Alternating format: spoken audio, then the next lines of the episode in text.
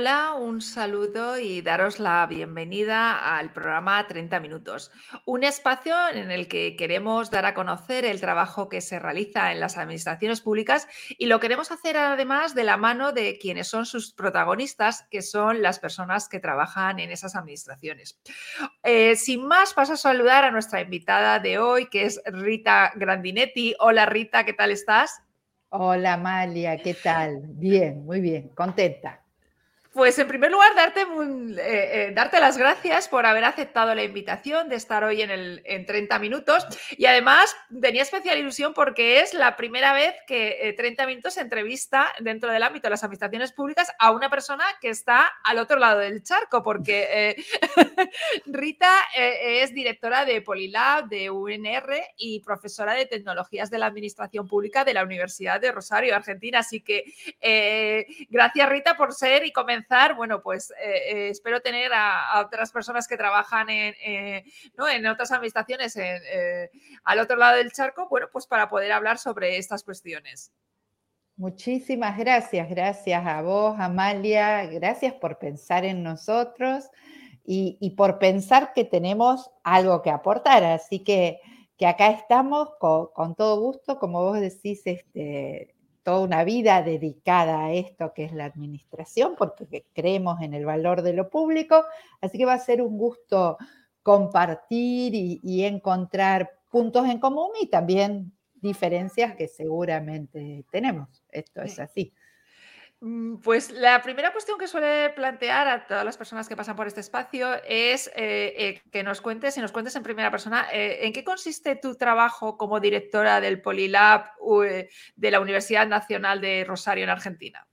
Bueno, es, Polilab es un centro de estudio de la Universidad Nacional de Rosario, de la Facultad de Ciencia Política y Relaciones Internacionales es un centro de estudio y como tal se constituye en un laboratorio de innovación pública. ¿Qué quiere decir esto? Que hacemos, llevamos adelante las tareas habituales de un centro de investigación que tienen que ver con investigar, como su nombre lo indica, formar y desarrollar proyectos concretos en las organizaciones. Ahora, como laboratorio, todo esto lo hacemos de un modo colaborativo. No lo hacemos solos nosotros, sino vinculados a actores, a diferentes actores de la sociedad civil, del Estado, del empresariado, según los proyectos. Si esto es lo que hacemos, investigar, capacitar y, llevar adelante proyectos de innovación, mi tarea ahí adentro como directora tiene mucho que ver y a veces pienso que eh, con lo que en lo que más llevo tiempo y dedicación y esfuerzo es en generar estas redes, en generar vínculos. De hecho, esta, esta actividad de hoy es una muestra de esto.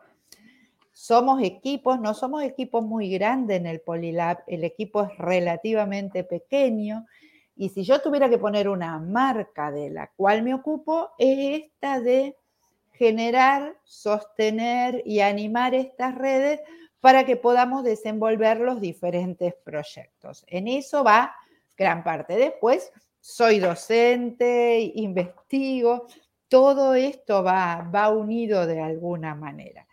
Y es, es parte de trabajo, coordino los equipos, digo, hay, hay una serie de, de actividades que, se llevan a cabo. Siempre me acuerdo, hay un autor, yo soy profesora también, que se llama Misber, que es como un clásico de las organizaciones, que tiene un texto sobre los directores y dice que la, bibliografía clásica dice que los directores se ocupan de eh, planificar, controlar y demás, pero él sostiene que los directores fundamentalmente se ocupan de vincular a la organización, el adentro con el afuera, que ahí es donde se le va gran parte del tiempo. Así que me acuerdo mucho de Misber todo el tiempo cuando mis estudiantes no lo entienden, digo, tiene que ver con esto.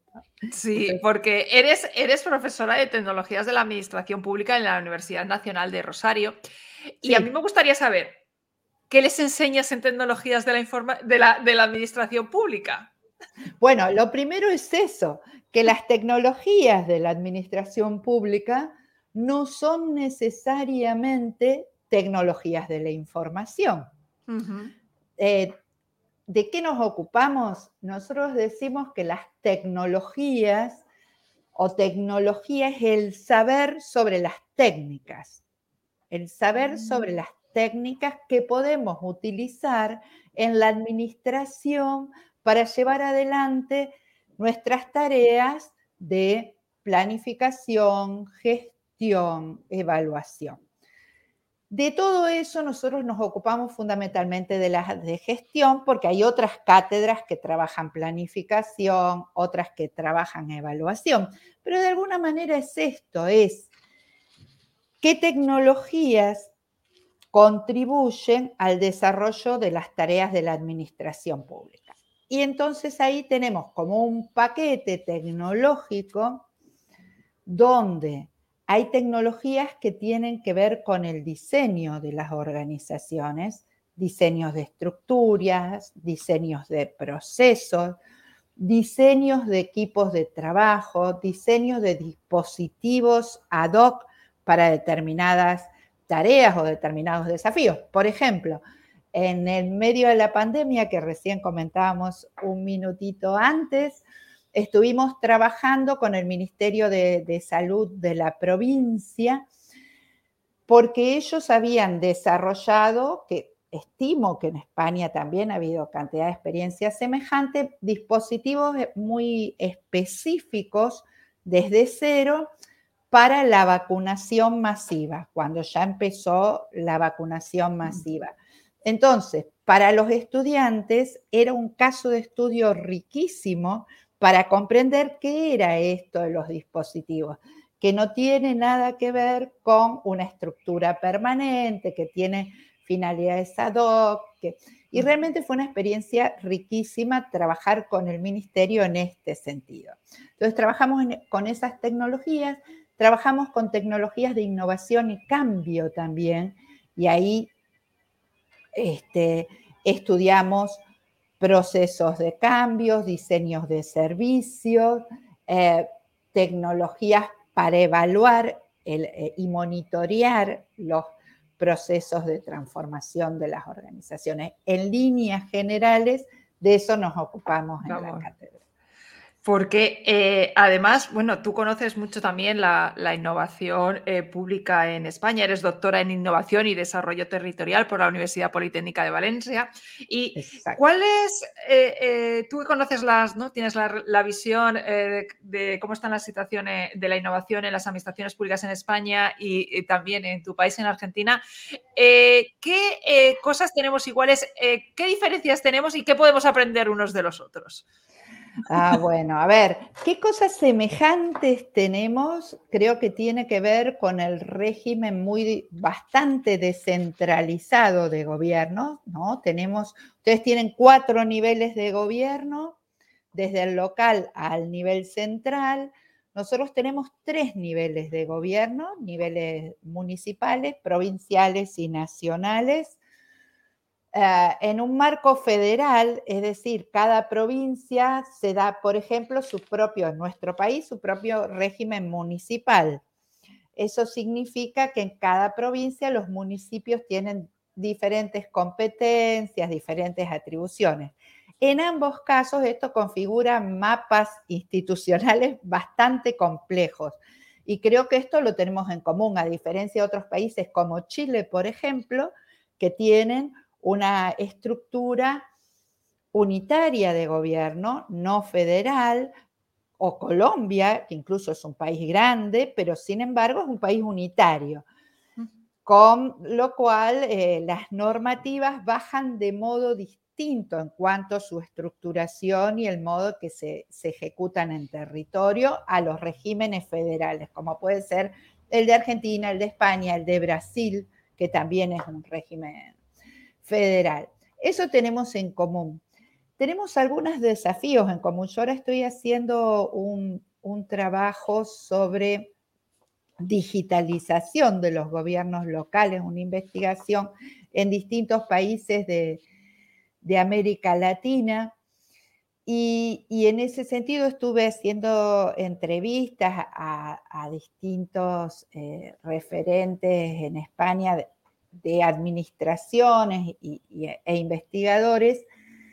Y algunas cosas que podemos aprender, partimos de, algunos eh, elementos de modelo de, que tienen que ver con este federalismo común eh, a nivel Estado nacional, del manejo de la gobernanza estos procesos de digitalización, pero creo que España ha avanzado en un punto que eh, acá se está estudiando, como también se están estudiando otras experiencias, que es satisfactorio de eh, poder eh, avanzar en un diseño eh, un tanto más programático y superar las iniciativas más de tipo emergentes o individuales, ¿no? Este, Es como que el, el proceso estaba como muy basado en las iniciativas de cada uno de los lugares y han podido avanzar hacia modelos más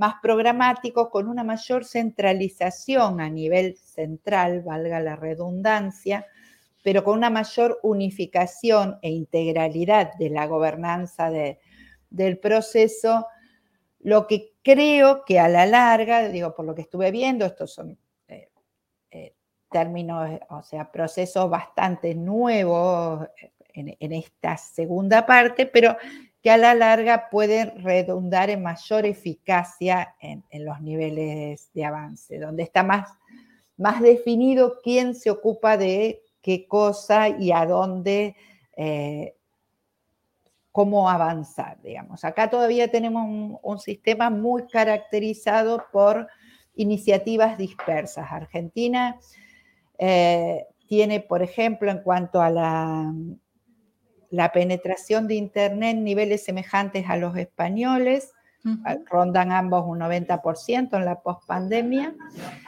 con una diferencia, Argentina tiene eh, bolsones de pobreza muy extrema, donde baja profundamente, pero vía los teléfonos celulares la llegada de todas maneras se sostiene, pero no la calidad de esa llegada, digamos.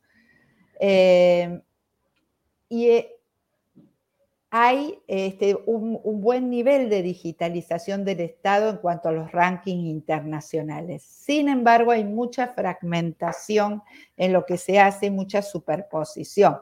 Yo estuve el viernes en un encuentro de municipios grande que se hizo del área de economía de conocimiento y estos municipios estaban formando parte de un proyecto que es nuevo, que fue muy interesante, de definir colaborativamente, empezando por las regiones y llegando hasta el nivel central. El viernes fue el encuentro donde se definieron a nivel central cuáles eran los temas críticos en los que ellos necesitaban digitalización. Ese proceso es muy emergente y es muy nuevo en Argentina. Yo lo traigo como ejemplo, porque, como caso, digamos, porque creo que, que es valioso.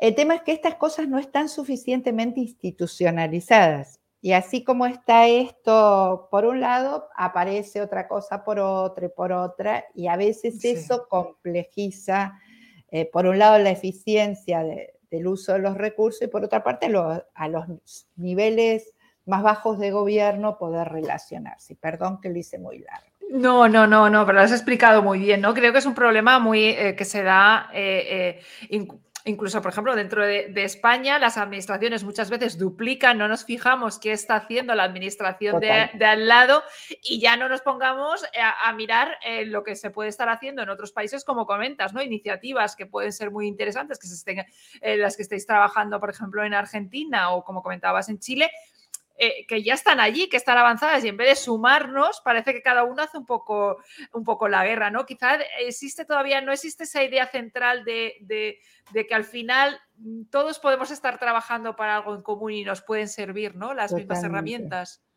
Totalmente, eso, eso cuesta mucho y por eso, bueno, es una de las cosas en las que ponemos énfasis en, en este en nuestro laboratorio, ¿no? Cómo ponemos en común los conocimientos que tenemos, las experiencias, no para ir a copiar necesariamente, pero sí para saber y, y para no andar por caminos que ya fueron andados y no resultaron quizás. Porque como decís, tenemos ese piso, es muy común en algunos países, esto de que cada uno no sabe. Cuando yo hacía estas entrevistas en España era un tema que aparecía todo el tiempo. Por eso yo decía, aparece esta nueva normativa que yo no recuerdo si es 2000, si es del 21, me van a matar, pero no recuerdo exactamente la fecha yo creo que es prometedora porque estructura un sistema, pero que hay que verlo andar todavía, y esto es lo que me decían de alguna forma todos los, los entrevistados. Ahora hay una norma que contendría, que estructuraría un poco más el sistema, pero, pero que hay que verlo andar. Y, esto cuesta, como decís, cuesta mucho, pero creo que por ahí hay, hay, mucho por hacer. Porque además todos estos medios nos permiten compartir un montón. Exacto. Nos permiten y, además es que tenemos que, tenemos que aprovecharlos, ¿no? Eh, comentabas que, eh, te centrabais, eh, vosotros os centrabais en la cátedra en lo que era la, ¿no? en la, esa tecnología, en la gestión, esa, ¿no? esa forma de, el saber las técnicas. ¿Qué, mm, digamos, qué novedades o qué, hacia dónde vamos en ese ámbito? Bueno, a ver, en ese ámbito. Y te estoy haciendo que hagas de futuróloga casi un poco. Acá, es, interesante, ¿no? Porque yo creo que siempre hay, hay como una tensión muy fuerte entre aquellas cosas que son como permanentes. Eh, digo, yo te decía recién que nosotros damos diseño de organizaciones. Esto lo di yo cuando estudié en mi carrera y sigue siendo un, bagaje de herramientas necesarias, sea que uno tenga que diseñar de ser una organización que es muy difícil o para las continuas transformaciones. Digo, hoy vivimos más en un momento donde lo que prima es la necesidad de adaptarse cambiar, y ahí estas herramientas de diseño tienen un valor muy fuerte. Entonces ahí hay como una permanencia. Siempre hay, algunos elementos de permanencia. Diseño de organizaciones, unidades de trabajo, procesos, productos. ¿no? Ahí hay como una... Por otra parte, hay como eh, temas o, acentos o técnicas que van apareciendo a lo largo del tiempo, digo, y así como en algún momento, en los 90, para ser muy esquemática, uno hablaba mucho de las tecnologías de calidad, por ejemplo, digo, las, las tecnologías de calidad fueron un tremendo paquete, la reingeniería de procesos, ¿sí? Estas han ido perdiendo cierto peso de la mano de las tecnologías de diseño de servicios, el design thinking, el behavioral o las ciencias del comportamiento o las ciencias de datos. Digo, estas son más las de nuevo cuño. Esto no significa que ese paquete tecnológico de los 90, nosotros por ahí lo llamamos así, haya desaparecido totalmente. En las administraciones, digo, a mí me ha tocado ser jurado de, distintos premios, este, últimamente uno que hizo el Cabildo de Tenerife, el año pasado el Pacto de Milán. Siguen apareciendo proyectos que se presentan a los premios que son valiosos, que tienen que ver con tecnologías de calidad o con alguna reingeniería. Entonces, frente, pero sin embargo tuvieron su momento de auge. Hoy a veces nosotros, por ejemplo, en la cátedra ni damos tecnologías de calidad, porque sabemos que hay mucha documentación, que es algo que se puede buscar y demás. Y le dedicamos a lo mejor más tiempo a estas más de nuevo cuño. ¿De qué hablamos cuando hablamos de ciencia de comportamiento? ¿Qué tipo de aplicación puede tener la gestión? Las podemos discutir diferente. Y todo el paquete emergente que ya no es tan emergente, que ya tenemos entre las manos, de las tecnologías disruptivas.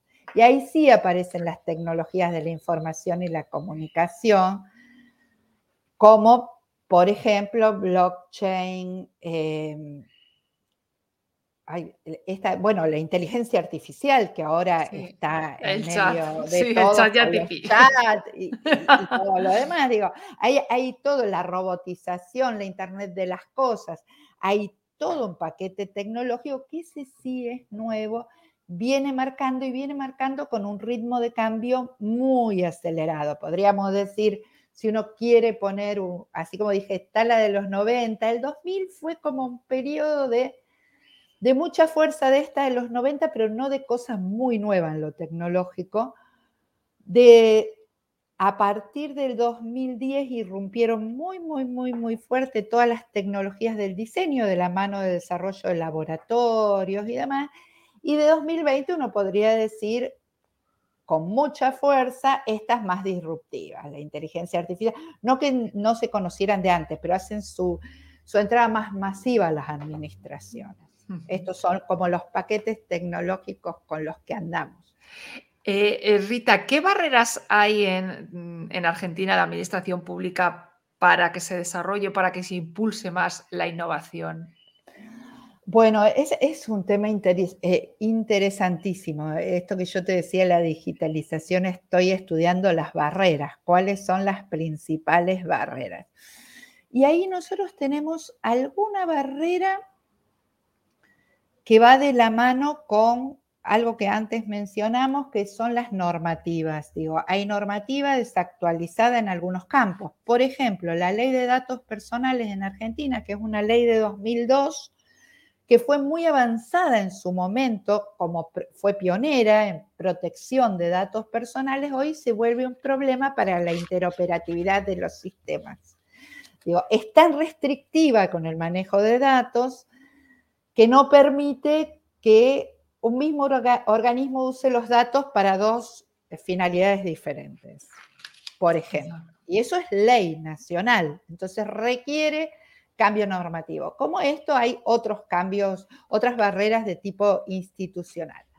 Luego, eh, digo, en las más duras uno podría decir hay problemas de recursos económicos. Nosotros somos una economía frágil en estos momentos con, con bastantes dificultades y es poco lo que se asigna a, estos procesos. Pero sin embargo, digo, más allá de estos cambios, nosotros estamos convencidos que, fundamentalmente hay, hay, un problema de, grave o una barrera grave que tiene que ver con eh, la falta de, perspectiva de lo, que brinda un cambio en este sentido. Hay mucha cuota de voluntarismo de decir, bueno, vamos con lo que tenemos porque no nos podemos eh, dedicar a cambiar organizaciones. Hay y hay mucha cuota de, desconfiar de, de las administraciones por parte de los políticos. Nosotros no tenemos un sistema en Argentina donde cada político cambia toda la administración, como pasa en otros países de América Latina. Las administraciones acá permanecen. Sí tenemos dificultades con los procesos de ingreso. No tenemos un sistema de oposiciones claro como el de España. Lo que tenemos son ingresos en algunos lugares sí con concursos, en otros lugares no tan con concursos y demás, pero esas son plantas que no se van cuando se va la gestión, salvo los cargos muy directivos. Entonces, lo que hay por los que llegan es una desconfianza muy fuerte de estos que están, porque piensan que siguen respondiendo al político anterior. Y esto no se... Nosotros que somos técnicos y que trabajamos con cantidad de administraciones, tenemos clarísimo que esto no es así. Pero eso es un mito muy difícil de derrumbar. Y hace que sea difícil sostener procesos. Una de las dificultades más grandes que tenemos es no solo esto, que se piensa que no se va a poder cambiar, entonces que no vale la pena invertir por el corto tiempo que tenemos en el cambio, sino que sostener los procesos se hace, se hace difícil. Las pocas iniciativas que se han sostenido realmente han sido, son muy buenas. pero cuesta sostenerlas con los cambios de gobierno. Creo que eso es algo muy nuevo. Bueno, eh, vuestro es verdad que el sistema en España es diferente, pero también los proyectos muchas veces dependen al final de la persona que esté al frente y aunque estén las personas, pero si los proyectos no están, estamos prácticamente en, lo mismo. Necesitamos entonces nuevos modelos de administración pública para los retos que tenemos en los próximos años, Rita. Sí, yo estoy convencida de eso. Yo estoy convencida y, trabajamos por eso.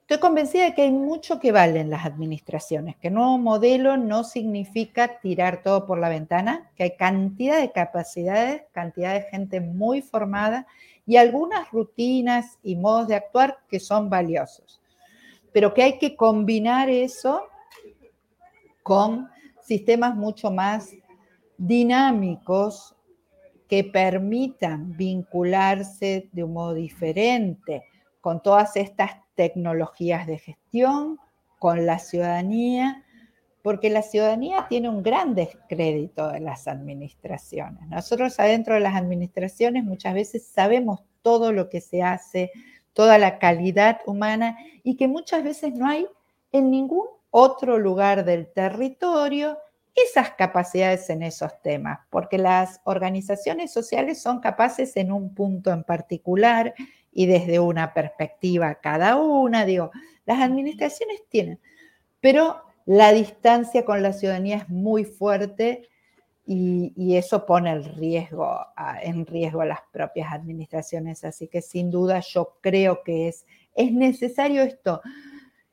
¿Qué espacio nos damos para producir innovaciones a la par que satisfacemos lo que tenemos que satisfacer y hacemos lo que tenemos que hacer todos los días. No es fácil, pero es por ahí. Hay autores, y cierro la idea con esto, que hablan de la necesidad, y a mí esa imagen me gusta mucho, de organizaciones ambidiestras. Es decir, que sepamos escribir con las dos manos. Hacer lo que tenemos que hacer cotidiano, explotar, se dice en inglés, explotar el negocio, digamos, explotar, llevar adelante las tareas rutinarias, a veces los procesos, pero que hay que hacerlos y hacerlos bien de la mejor manera, pero escribir a la par con la mano de innovación, buscando estos registros necesarios para revincularnos y para resolver estos desafíos que requieren otras formas, sin duda y en la que sin duda estáis trabajando muy bien porque el Polilab ha, sido premiado en Chile ¿no? por la Red Académica de Gobierno Abierto y la Comisión Económica para América Latina y el Caribe. ¿no? Esto es un reconocimiento al trabajo, al trabajo que estáis haciendo desde Polilab. Gracias, Amalia. Sí, no, la verdad que, que nos encantó recibir esto. Eh, fue, esto tiene que ver con un proceso que desarrollamos dentro de la misma universidad cuando asumió el último rector, conociendo lo que nosotros hacíamos, porque venía de nuestra facultad, nos convocó y dijo, bueno, a ver, la Universidad Nacional de Rosario es una universidad muy grande, son casi 100.000 estudiantes, es, es una universidad grande y potente regionalmente, con muchos de estos problemas que tiene cualquier administración grande, esto de funcionar en silos, cada uno en su lugar. Dice, no, no, no, yo quiero sacudir un poco, necesitamos sacudir, necesitamos juntar, y nos convocó para que desarrolláramos la Agenda 2030 de la universidad. Y esto dio lugar a una cantidad de trabajos colaborativos con actores de la región de la misma universidad, actores sociales, económicos, políticos, que fue un antes y un después muy fuerte y que a pesar de la pandemia al día de hoy los proyectos se siguen muchos sosteniendo, muchos se implementaron, así que nos puso muy contentos y por eso nos premió la CEPAL, que la CEPAL acá en América Latina es, es realmente un organismo muy reconocido y, nos pone muy contentos. Pues, pues, y muy merecido lo que, lo que te comentaba, lo que te decía Rita. Y bueno, hemos llegado al final de este espacio. Se me ha hecho muy corto, nos han quedado muchas cosas, muchas cosas por hablar y por, y, por comentar del trabajo que estáis haciendo. Y, bueno, pues darte las gracias, Rita, por este espacio. Hemos tenido que acoplar un poco horarios del cambio de horario de Argentina a España, pero muchísimas gracias por, por estar aquí en 30 minutos y habernos contado todo lo que hacéis en Polilab y tu trabajo también eh, bueno, pues como docente en la Universidad de Nacional de Rosario. Muchísimas gracias, Amalia, a vos, a todos ustedes. Y la verdad que fue un gusto. A mí también se me hizo muy rápido. Bueno, soy, soy media habladora, así que por eso también. pues muchísimas gracias y nos vemos en, a ver si tenemos la ocasión de volver a vernos, de volver a vernos pronto. Y bueno, Mm, despedirnos de las personas que nos habéis estado, que nos estáis viendo esta entrevista por los canales de YouTube y de Twitch, o bien si habéis elegido el formato podcast en las plataformas de iVoox, de Spotify, de Google Podcast y Apple Podcast. Un saludo. Un saludo, mil gracias.